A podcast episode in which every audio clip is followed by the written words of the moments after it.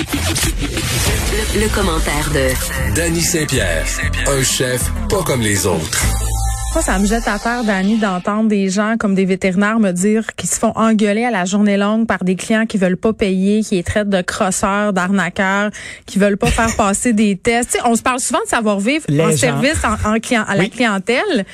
Il y a aucun métier qui est épargné. Pour vrai, les gens, les gens savent pas vivre. La Ça me- mèche est courte. Le monde sont écœurés, puis là, tout le monde paye. Il faut arrêter de parler de mèche courte. Là. Je pense qu'on a un problème de savoir-vivre généralisé que la Oui. pandémie l'a mis euh, en exergue, si on veut, nous le, nous le fait voir davantage.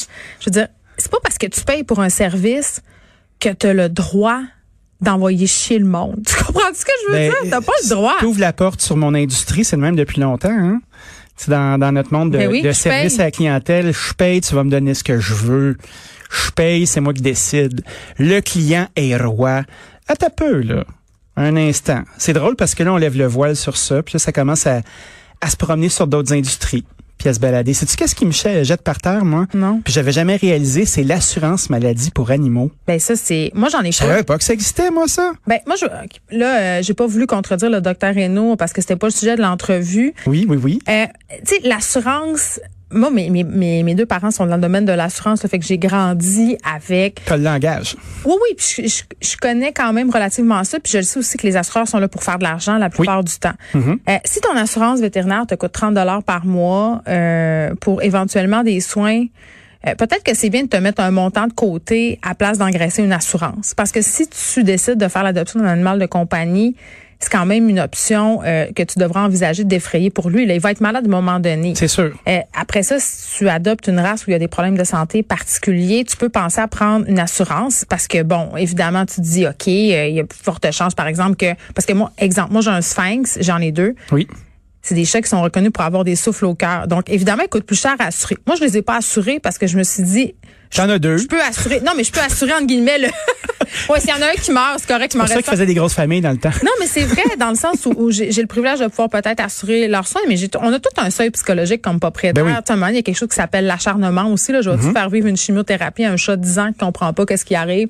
Je penserais pas. Non. Mais, mais ça me jette à terre de voir qu'il y a des personnes qui veulent pas payer. Euh, puis j'ai envie de dire, l'assurance euh, pour les animaux, c'est un- une bébelle. Vous pouvez le prendre, là, mais moi, je crois pas bien à ça. Je crois à, à épargner un petit montant longtemps puis voir venir. Tu sais? Tu sais, euh, réparer un animal, c'est une fraction du prix de ce que ça coûte probablement de réparer un humain. Mais tu sais, plus qu'à chaque fois qu'on punch notre carte d'assurance maladie, on sait pas ce que ça vaut. C'est ça. Ce serait surprenant de Mais les voir vétérinaires euh, pour ça. cette Et- intervention. Ben, les vétérinaires paient pour cette perception-là qu'on Mhm. Oui, a. que c'est gratis. Tu sais, les gens, puis on est encore dans une société où on a vu les animaux de compagnie comme des biens immeubles encore, tu sais, trop longtemps. Mhm. Fait que là, t'arrives, chez, mettons, ton chien se gratte, il se gratte trop, ok?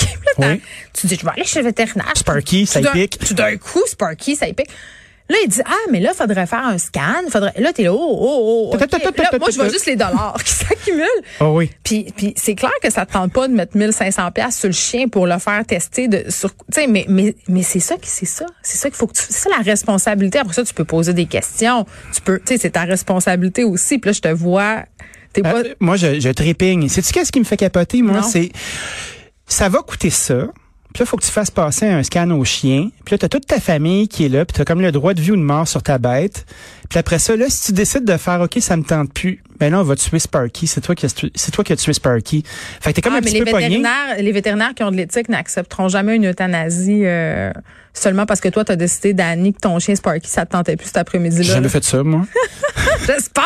Sinon, t'es plus mon ami. mais non, mais jamais je ferais ça, là. Mais Non, mais ça Un- fait un partie de animal- la réflexion euh, un, un animal qui est, qui est magané, puis euh, effectivement, pour éviter l'acharnement, ben c'est sûr que ça, c'est une voie qui Je existe. serais fascinée, euh, puis là, je me ferai pas d'amis, mais je m'en sac parce que des amis, j'en ai That's assez. it. That's it. Tu serais fasciné de voir sur les pages, il y a, il y a un fléau ok, qui se passe sur les internets, ce sont les pages sur les animaux de compagnie. Mettons la page Facebook de telle race de chien. Tu sais, c'est des Oui. du monde qui ont, je sais pas moi, je dis n'importe quoi, là, la page des huskies, la page des teckels, la page de On tout peut ça. te dire les chats de Bengale? Ah, les chats de Parce que moi, j'adore les chats de les chats Bengale. de Bengale, tout ça, les, les, les sphinx. Un de mes grands deuils dans la vie. Le trois quarts des posts de ces Oui. pages Facebook-là, c'est mon animal a un problème de santé. Que faire pour ne pas l'amener chez le vétérinaire? Que faire? là, t'as Jean-Gilles qui fait essaye de faire trois tours sur toi-même un soir de pleine lune, ça va peut-être être correct. Puis là, t'as Ginette qui fait, applique-lui un cataplasme de menthe. Moi, ça a bien Ouais. fonctionné. C'est épouvantable. Pauvre C'est tout ce que les gens sont prêts à faire pour sauver 100 pièces, puis je les comprends. Mais je veux dire, Colin, amène-le juste chez le docteur. Criff. Ben oui. Bon, ça m'a fait du bien. Trouve-toi un docteur fiable aussi, avec qui tu as une relation, avec qui tu peux avoir une belle, euh, Ouais, belle confiance. Vétérinaire, ça, ça Ouais. se magasine, entre guillemets. C'est comme n'importe quoi. Tu payes, tu magasines, t'es gentil, agréable, t'as décidé d'adopter Sparky, paye à ce temps. Ouais, paye. On a paye pour. Est-ce que les Canadiens reviendront? Mon, mon, mon, mon rythme cardiaque a augmenté. Ça, ça vient vraiment me chercher. J'aurais pas dû t'activer. Est-ce que les non. Les- Prendrais-tu un cataplasme de menthe?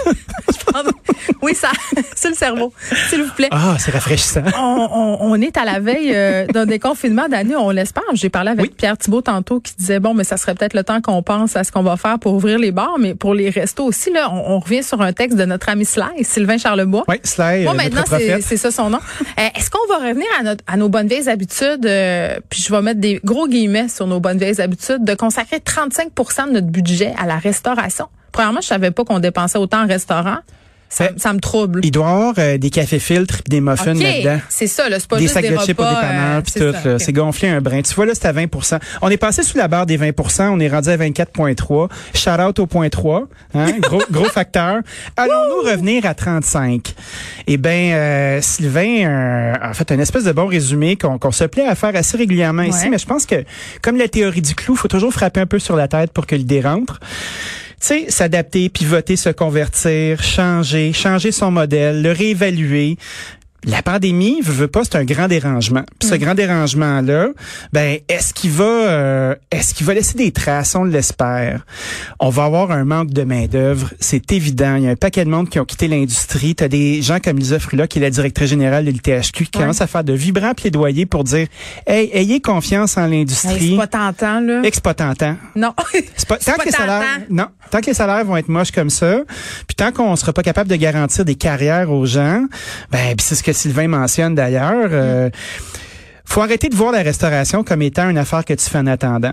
Mais pour le voir comme ça, ben il faut que les conditions soient réunies pour qu'on le fasse. Sais-tu quoi? Moi, j'aurais été très heureuse de faire ça pendant un méchant bout. J'aimais beaucoup ça. Ben c'est le fun certain. Mais Colin, c'est, c'est, c'est invivable, tant sur le plan économique, parce qu'à un moment donné, tu peux pas juste fier ses pourboires, là. Ça se peut pas. Ben, tu peux pas planifier une vie sur des pourboires. Non, tu peux pas. Eh, aussi, c'est un problème. Si tu veux, si tu veux une famille, bonne chance. Ça, ça devient compliqué. Trois, euh, les conditions de travail sont difficiles. À une certaine époque, dans les cuisines, ça jouait dur. Mettons, pour être poli, c'était Oui. tough. Dans une certaine époque, mais là les choses se placent. Oui, oui, c'est ça. Moi, j'ai plein d'espoir pour nos beaux restaurateurs. Ben, ce qui est ce qui est intriguant, puis là c'est à ce moment-là qu'on peut commencer à faire des, des théories à Saint-Saëns. Ah, j'aime ça. C'est mon moment préféré de l'émission, faire des théories à Saint-Saëns avec Dany Saint-Pierre. Ah ouais, ensemble, euh, oui, on va te le dire. on va te le dire, on te le dit. Hey, les gens, attends, je fais, on- on- les gens ont réagi à notre entrevue avec le maire euh, du plateau Montréal. Ben oui, je sais, euh, a- j'ai euh, Tu m'as défendu sur Twitter, merci. c'est un honneur, madame. Les gens étaient pas contents que j'ai dit jadis naguère que j'aimais pas la rue piétonne, mais, mais moi ça fait partie Des de screenshots. Non, mais oui, mais il y a des gens qui ont vraiment remonté loin dans mes vieilles publications euh, sur Twitter pour trouver ça.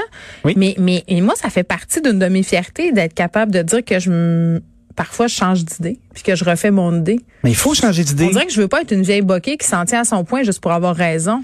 Je trouve ça le fun, moi, qu'on soit capable de- d'avoir justement quelqu'un avec qui on pourrait ne pas s'entendre, puis de se laisser la chance de se convaincre. Ben oui. D'avoir une discussion civilisée, Fait puis dire euh, je t'écoute, tu m'écoutes, puis ah, ben écoute, c'est pas fou ton affaire.